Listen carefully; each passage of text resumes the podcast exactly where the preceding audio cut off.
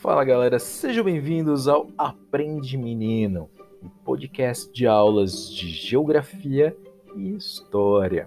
Na aula de hoje nós vamos falar sobre um momento da história do Brasil. Vamos falar sobre a Revolução de 1930. Quando nós falamos em revolução, estamos falando em uma grande mudança, uma mudança brusca, uma mudança estrutural, tá? Mudança de paradigma, uma mudança de comportamento profunda de uma sociedade. E foi isso que aconteceu no Brasil em 1930. Para a gente entender é, por que aconteceu essa Revolução de 30, por que as pessoas resolveram fazer isso, nós temos que dar um passo atrás e olhar como é que estava o Brasil na década de 20. Tá? Basicamente, na década de 20, nós tínhamos uma grande recessão econômica. O Brasil não estava conseguindo exportar é, produtos na mesma quantidade de antes. Não tava, o principal produto era o café.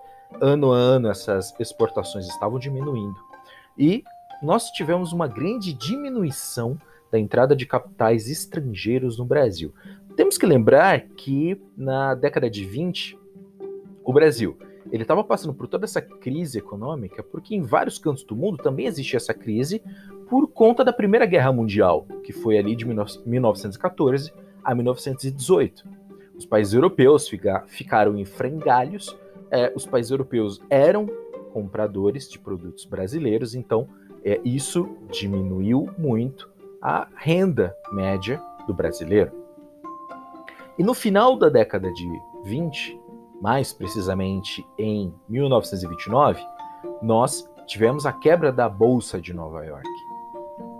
É, o que fez com que os Estados Unidos entrasse de cabeça numa crise econômica sem precedentes na história e arrastasse junto vários países do mundo, inclusive o Brasil. Então a década de 20 foi uma década muito complicada economicamente nós tínhamos aqui no, no, Brasil um sistema político um pouco diferente. Nós tínhamos a política do café com leite. O que, que era isso? Os estados mais ricos da federação fizeram um acordo em que eles se revezavam na presidência da República. Uma eleição, o presidente era paulista, na outra, ex-presidente tinha que apoiar um presidente mineiro e assim sucessivamente.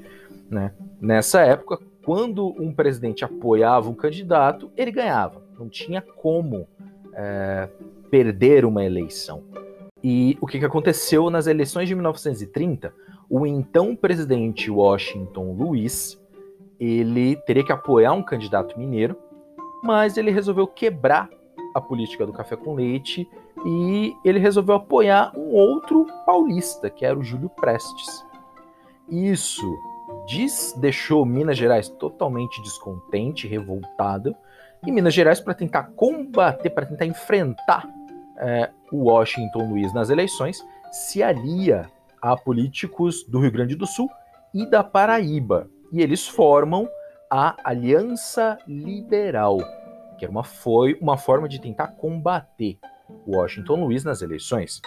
A Aliança Liberal ela era apoiada pelos tenentes, que era uma classe militar que estava surgindo, que estava ganhando força, pela classe média, pelos trabalhadores, que estavam cansados de ver esse revezamento entre São Paulo e Minas Gerais. A Aliança Liberal é, lançou como candidato a presidente da República o senhor Getúlio Vargas e, para vice-presidente, lançou o senhor João Pessoa. Nessa época, você tinha é, eleições separadas. Você tinha uma eleição para presidente e uma eleição para vice, tá? É, não era como é hoje que os dois é, se lançam juntos. A Aliança Liberal foi derrotada. Óbvio que o poder estava na mão do presidente, do Washington Luiz. Só que essa derrota, ela ocorreu junto com um fato muito curioso. O João Pessoa, ele era paraibano, ele tinha desafetos políticos na Paraíba, E um desses afetos políticos do João Pessoa acabou o assassinando. Então, João Pessoa foi morto na Paraíba, mas por questões particulares, por questões pessoais e locais. Porém, o pessoal da Aliança Liberal viu nisso uma oportunidade de incriminar o presidente Washington Luiz. Eles fazem isso, eles mobilizam a sociedade e, com o apoio do movimento tenentista, depois de várias revoltas eclodirem pelo país, o presidente Washington Luiz é deposto. Ele é retirado do governo.